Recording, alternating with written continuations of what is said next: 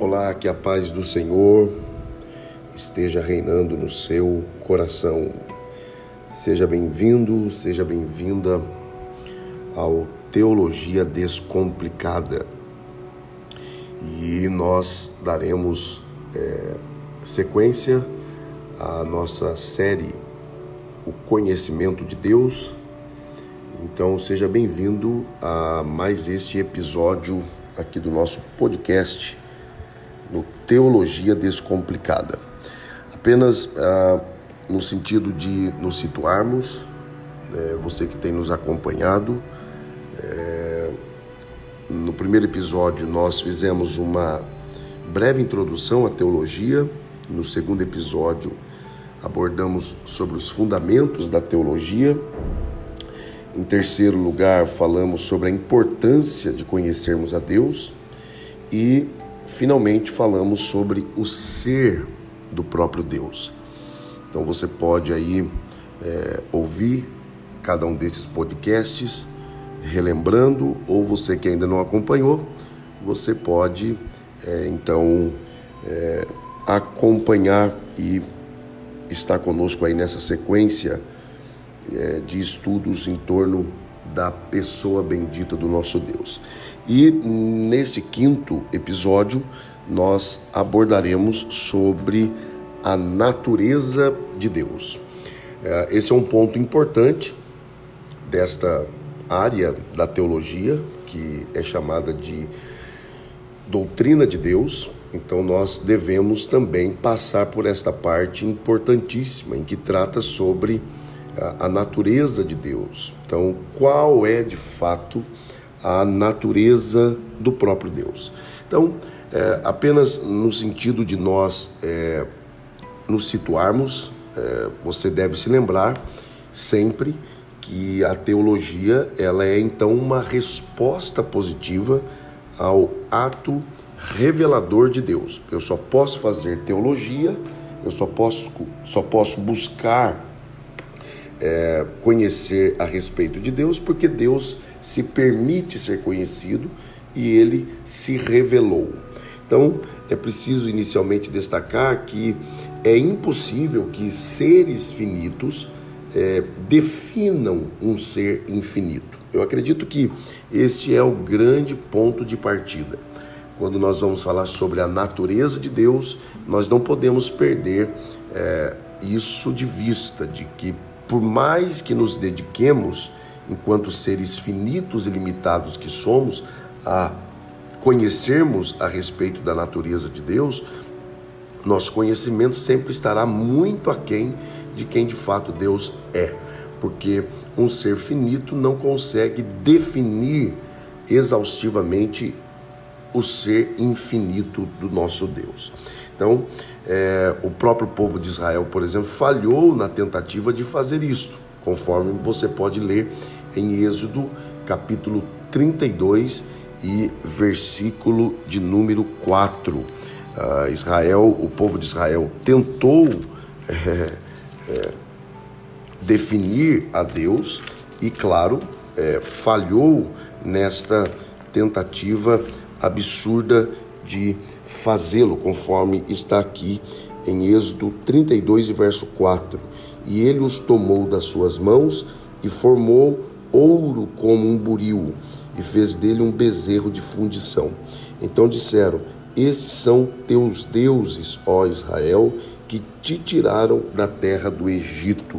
Sabemos perfeitamente que esse foi um erro gravíssimo de Israel e fica aqui então a lição de que o homem, por mais que ele tente definir a Deus, ele jamais o conseguirá. Por isso, fazer teologia é preciso ter muito cuidado é, nesse sentido também, inclusive, do erro gravíssimo da idolatria. Devemos ter o sentimento de humildade no sentido de entendermos que jamais conseguiremos definir exaustivamente a Deus. Uh, Bancroft, um grande teólogo, uh, ele diz o seguinte: a natureza de Deus melhor se revela pelos seus atributos. Precisamos ter o cuidado, continua ele, de não imaginá-los como sendo abstratos, mas como meios vitais que revelam a natureza de Deus. Percebam que, é, mais uma vez, é, nós nos deparamos com aquele, aquele ponto que nós já temos tratado dentro deste, desta série é, sobre o conhecimento é, de Deus, de que o que podemos saber de Deus, sabemos porque ele se revelou e nós não podemos estudar Deus em si. Ah, a, a, teologia não é uma ciência que estuda Deus, ela se propõe a estudar a respeito do que a Bíblia fala e testifica sobre Deus. Os atributos, da mesma forma. Não é que, por exemplo, ah, os atributos eles revelam-nos a essência de Deus, a natureza de Deus. Não. Na verdade, conforme Bancroft diz, ah, nós temos que entender que os atributos ou as qualidades eh, que a Bíblia eh, nos apresenta a respeito de Deus são meios vitais que revelam a natureza de Deus, que apontam para eh, parte da natureza de Deus. Então, tomemos muito cuidado nesse sentido. Tudo que nós podemos aprender ou absorver a respeito de Deus sempre é em partes e nunca na totalidade. Tá? Porque é, pensar que podemos conhecer tudo a respeito da natureza de Deus seria dizer que ou nos tornamos como Ele ou Ele deixa de ser quem Ele é. E aí não é nem uma coisa e nem outra. Nunca seremos iguais a Ele e Ele nunca deixará de ser quem Ele é. Então, o que podemos conhecer sobre a natureza de Deus, podemos conhecer a partir dos seus atributos, a partir das suas qualidades, que apontam sim para a sua natureza e podemos conhecer parte dela, que é o suficiente para então é, reconhecê-lo como o Supremo Criador e sustentador de todas as coisas, ok? Então, o que, que nós vamos analisar exatamente neste episódio? Nós vamos analisar algumas faces da natureza de Deus, tá?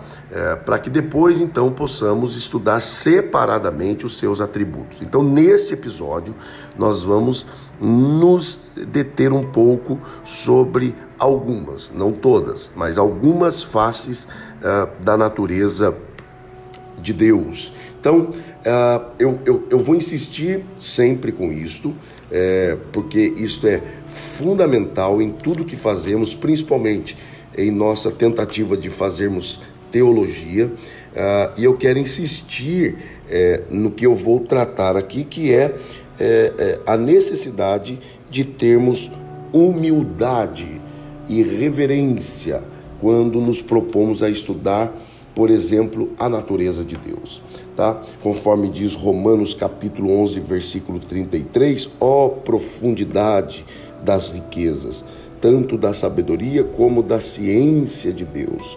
Quão insondáveis são os seus juízos e quão inescrutáveis os seus caminhos. Então, Paulo, ele é muito claro aqui em nos mostrar que é impossível que nós venhamos é, é, conhecer tudo a respeito do nosso Deus. Então é preciso muita humildade e, sobretudo, reverência ao nos propormos estudar sobre a natureza de Deus.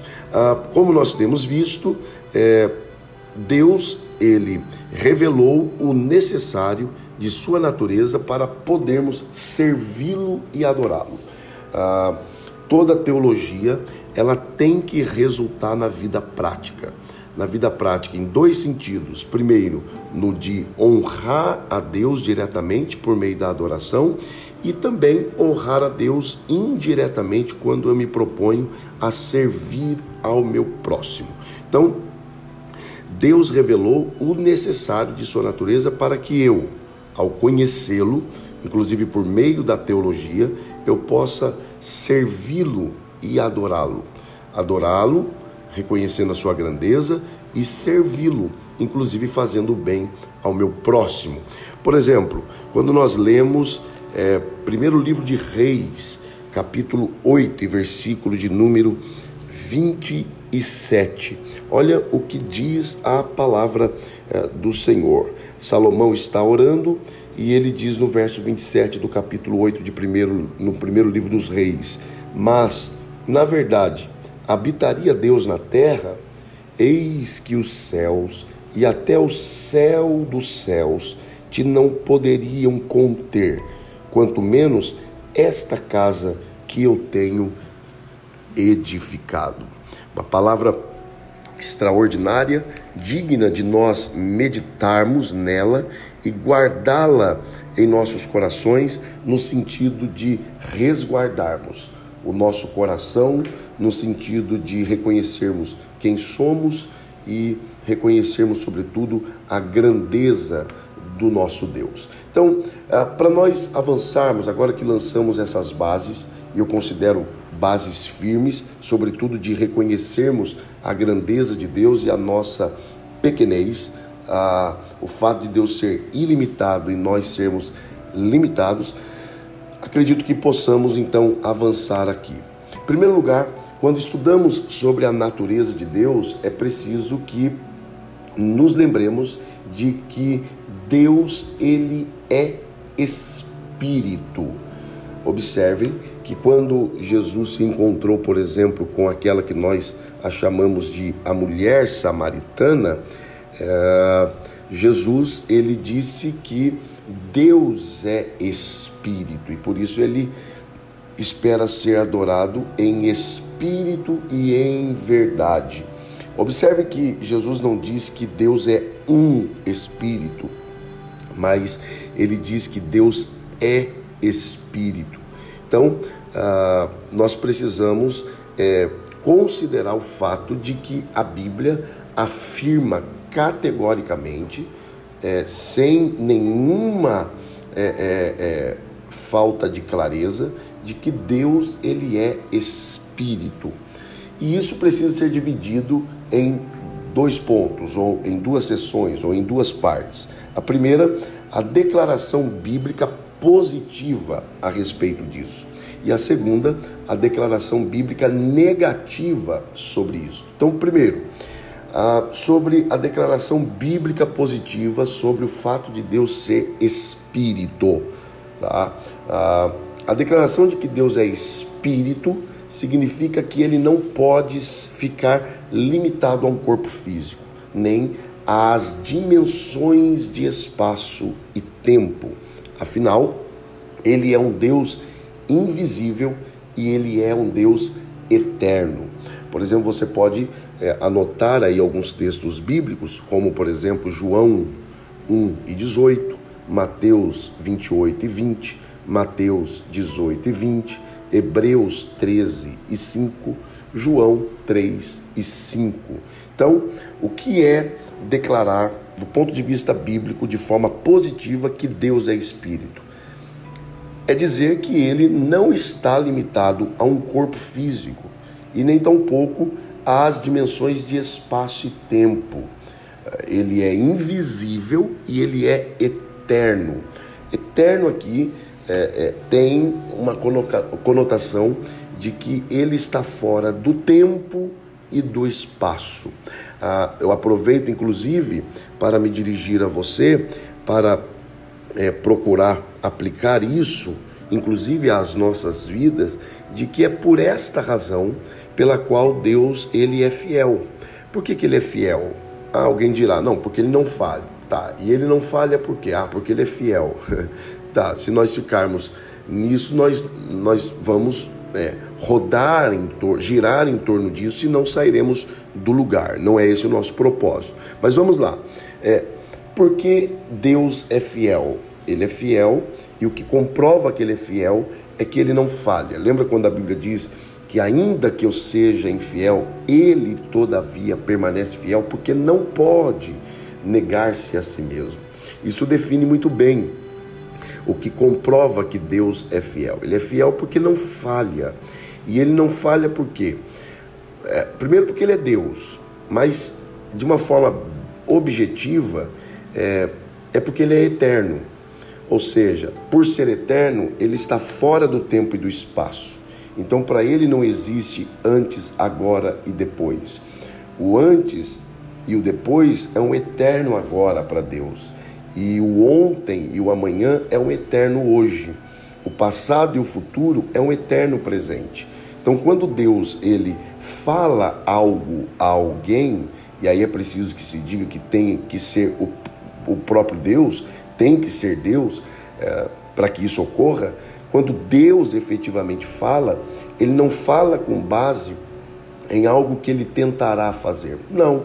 É porque, como não existe limite de tempo e de espaço para Deus, porque Ele é eterno, então quando Ele diz que vai fazer, esse vai fazer é em relação a nós. Porque na, na realidade de Deus, quando Ele diz que vai fazer, para Ele já está feito. Né? Então isso é glorioso, isso é maravilhoso. E por que Ele diz que vai fazer isso em relação a nós? Porque aí tem o período da, de Deus nos preparar, nos forjar, nos moldar para que então ele cumpra isso, mas na realidade dele já está realizado. Por isso, ele é eterno, ele é invisível, ele é espírito. No que diz respeito à declaração bíblica negativa, é no sentido de dizer que ele não é corpóreo, ele não é localizado. Então, nisso aqui surgem aqui é, é, é, dois é, problemas. O primeiro é que existem declarações bíblicas que apresentam Deus tendo olhos, ouvidos ou mesmo um braço. Por exemplo, Isaías 52 e 10, Salmos 34 e 15 e muitos outros textos. Agora, e, no, e, e, em segundo lugar, algumas vezes Deus é apresentado em sua espiritualidade em forma humana. Então, Gênesis 17, 18, verso 19, Josué 5, do 13 ao 15 e muitos outros, é, é, em que você vê Deus se apresentando em sua espiritualidade, mas em forma humana. Ah, como é que a gente explica isso aqui? Primeiro, embora seja essencialmente espírito, como Deus ele é o criador de todas as coisas, ele pode, quando desejar e para cumprir um propósito, ele pode assumir a forma que desejar para cumprir o seu é, propósito. Então, vamos lá, por partes. Primeiro, quando a Bíblia apresenta Deus como tendo olhos, ouvidos ou mesmo um braço, isso aqui é, é, é preciso entender dentro da perspectiva da teologia de que isso é um antropomorfismo. O que, que é o antropomorfismo? É quando a Bíblia se utiliza de formas humanas para atribuir algo a Deus para que quem está lendo-a possa entender o que quer se dizer. Por exemplo, quando diz que Deus está assentado em sobre o globo da Terra. Não, não é que Deus está literalmente sentado lá agora. Não. Isso denota domínio, controle.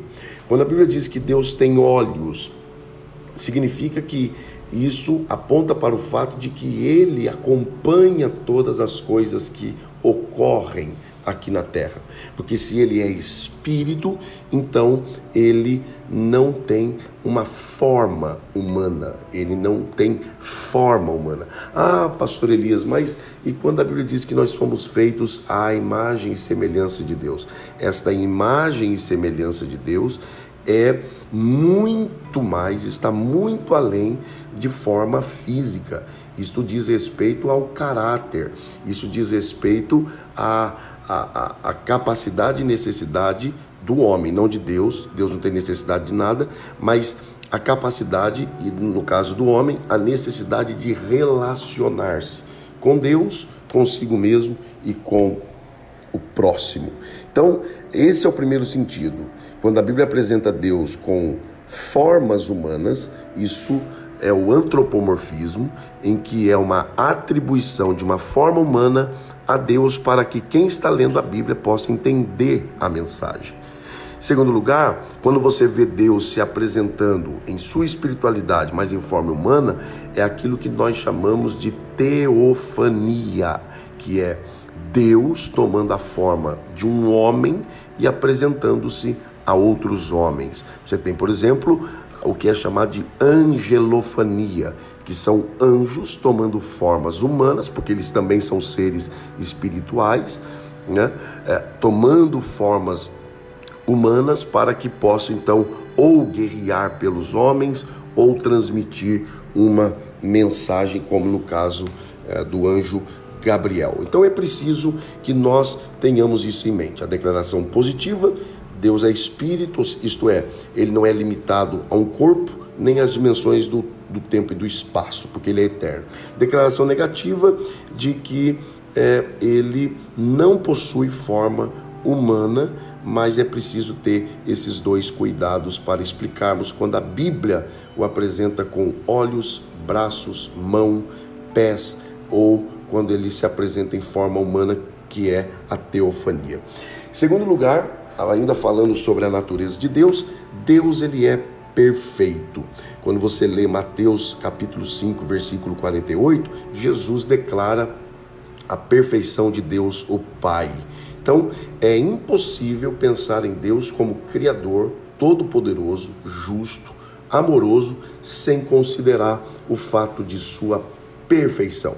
Ele é perfeito. Ele nele não há imperfeição.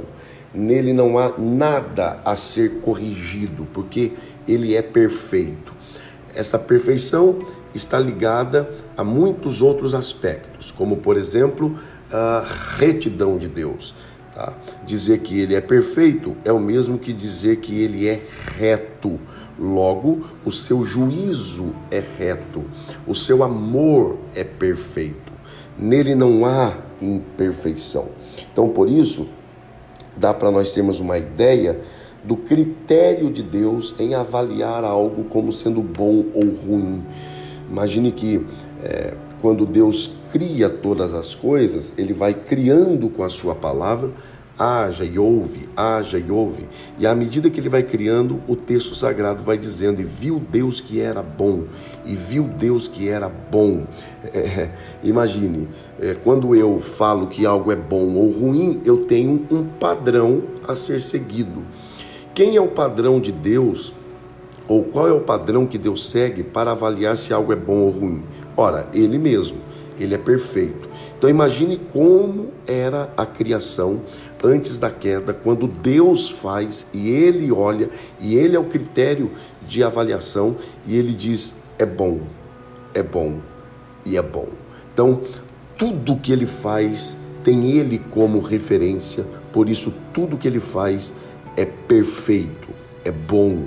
E é por isso que Paulo diz que a vontade de Deus ela é boa, ela é perfeita e ela é agradável. Então, quando você estuda sobre a natureza de Deus, você também se depara com a perfeição de Deus. Uma outra característica da natureza de Deus é que ele é um ser pessoal.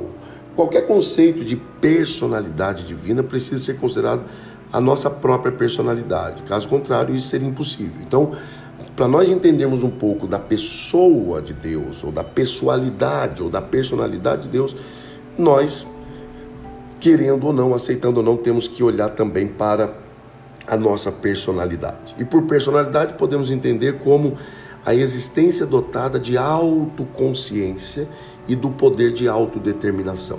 Então, como é que você define uma pessoa? Você define uma pessoa quando ela tem consciência de que ela existe e do seu poder de autodeterminação. Por exemplo, é, a prova de que um cachorro, por exemplo, não é uma pessoa, é que quando ele olha para, para o espelho, ele não tem a consciência de que a imagem refletida no espelho é a dele. Por isso, geralmente, este animal, o cachorro, quando ele olha para o espelho, geralmente ele late e quer atacar. Por quê? Porque ele não tem consciência de si mesmo. Nós não.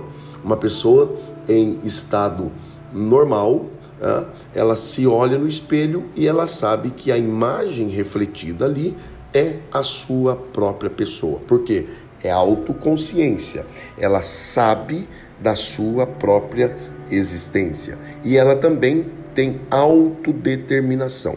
Então não pode haver confusão entre corporalidade e personalidade. Tá? Não confundamos é, é, corporalidade e personalidade. Deus é espírito. Tá? Deus é espírito, então ele não tem um corpo, por isso ele teve que tomar forma humana em Cristo. Tá? Agora, é, é, mas ele é uma pessoa, ele é um ser. Então, por exemplo, a personalidade abrange as propriedades e qualidades coletivas que caracterizam a existência pessoal e a distingue da vida impessoal e da vida animal. Mais do que isso, a personalidade representa a soma total, grave isso, a soma total das características necessárias para descrever o que é ser uma pessoa. O que é que caracteriza? Três elementos. Primeiro, intelecto ou poder de pensar, sensibilidade, que é o poder de sentir, e volição, que é o poder de vontade.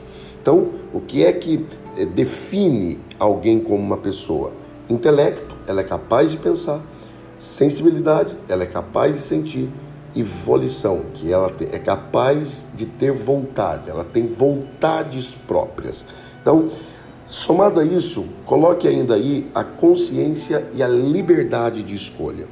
É, se, se é possível encontrar essas operações, logo então ele é uma pessoa. Então Deus tem tudo isso. Ele é um ser que pensa, ele é um ser que sente e ele é um ser que tem vontade. Tá? Se você ler toda a Bíblia, você percebe claramente Deus pensando, Deus arquitetando, Deus sentindo, Deus sofrendo com o pecado do seu povo, Deus se alegrando com a santidade do seu povo, Deus tendo vontade e cumprindo a sua vontade soberana. Então, tudo isso define Deus como, de fato, uma pessoa. Então, Deus é um ser pessoal. Ele é, além de pessoal, ele é transcendente, isto é, ele está fora do nosso alcance. Então, é, que se mantenha a parte do universo como seu criador. Mas, ao mesmo tempo, ele é um Deus imanente, que habita dentro da sua criação, preservando-a e cuidando dela como pai. Então, nós somos contra o deísmo. Né? O deísmo é aquilo que, que def... aqueles, é, é, o, o deísta é aquele que defende que Deus criou todas as coisas e aí, como alguém que dá corda a um relógio, solta e deixa que o relógio trabalhe por conta, e aí o deísta diz que Deus fez isso, criou todas as coisas, deu corda e deixou o mundo abandonado. A Bíblia não diz isto. A Bíblia diz que Deus é aquele que, pela Sua palavra, Ele criou todas as coisas e, pela Sua própria palavra, Ele sustenta todas as coisas. Então, Deus, Ele é transcendente? É ele é for, está fora do nosso alcance? Está. A Bíblia diz que ele habita em luz inacessível, ou seja, não há acesso a ele, nesse sentido pleno. Por outro lado, a Bíblia também diz que Deus habita com o seu povo, ele trabalha pelo seu povo, ele está no controle é, é, da existência humana e de toda a criação. Isaías 6 você encontra isso o, o, o profeta vê Deus assentado em um alto e sublime trono. Alto aqui quer dizer fora do meu alcance, mas depois você vê o próprio Deus purificando o profeta. Isto é, ele está fora do alcance, mas ele é um Deus que de certa forma se relaciona com a sua criatura. Então, em toda a Bíblia é possível encontrar Deus buscando relacionar-se com seu povo. E isso pode ser percebido ao longo de toda a Bíblia. Até porque a Bíblia é o livro de Deus e é o livro que demonstra o interesse de Deus em resgatar aquilo que havia é, se perdido. Por exemplo, você pode perceber isso nas palavras de Deus a Moisés, Êxodo 3,14, Êxodo 6, versos 2 e 3. Então, Deus declara ter ouvido o gemido do seu povo e por isso desce para socorrê-lo. Então, Deus ouve no seu trono, mas ele também desce para socorrer o seu povo. Quando você lê, por exemplo, Salmos de número 46, ali é um, um, um exemplo claro de que Deus ele é um ser que está envolvido com a sua criatura. No Novo Testamento, o Filho de Deus, que era uma pessoa, afirmou que o Pai tem vida em si mesmo. João 5,26. A mensagem do Evangelho é uma mensagem totalmente pessoal. Deus entrou na história da humanidade. Aliás, a história da humanidade é uma expressão do amor e do interesse de Deus por ela. E para encerrarmos esse assunto maravilhoso e que me empolga muito, Deus, ele é um ser único. A lei de Deus dada no Sinai, por exemplo, começa com a verdade de que Deus é único. Êxodo 6 e 4. Então, por esta razão, conforme Deuteronômio 6 e 14, Deus abomina a adoração a outros deuses, porque não há outro Deus além do nosso Deus. Então, esses, essas são algumas faces da natureza de Deus e que eu acredito que são suficientes para que nós reconheçamos a nossa dependência nele, nos rendamos a ele e o glorifiquemos, porque ele merece ser glorificado. Obrigado pela presença, por nos acompanhar, ajude-nos na divulgação, espalhe é, esses estudos e eu te espero no próximo episódio aqui no Teologia Descomplicada. Um abraço, Deus te abençoe.